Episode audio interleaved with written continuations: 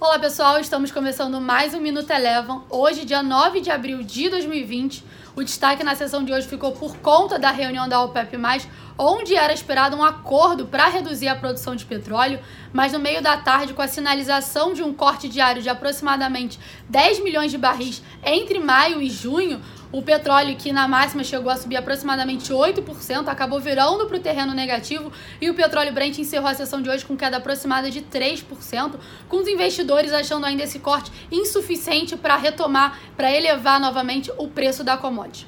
O Ibovespa, que iniciou a sessão no terreno positivo, acompanhando as bolsas internacionais, acabou virando para queda, influenciada principalmente pelas ações da Petrobras, que acabaram encerrando o dia de hoje com baixa de 3%. O Ibovespa encerrou a sessão com queda de 1,2%.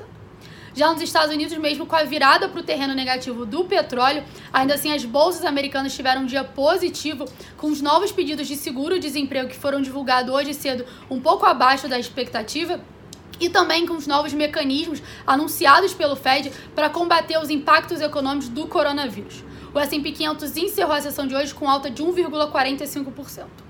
O dólar por aqui acompanhou o movimento do dólar index, teve uma desvalorização frente ao real encerrou a sessão de hoje cotada a R$ 5,09, com queda aproximada de 1%.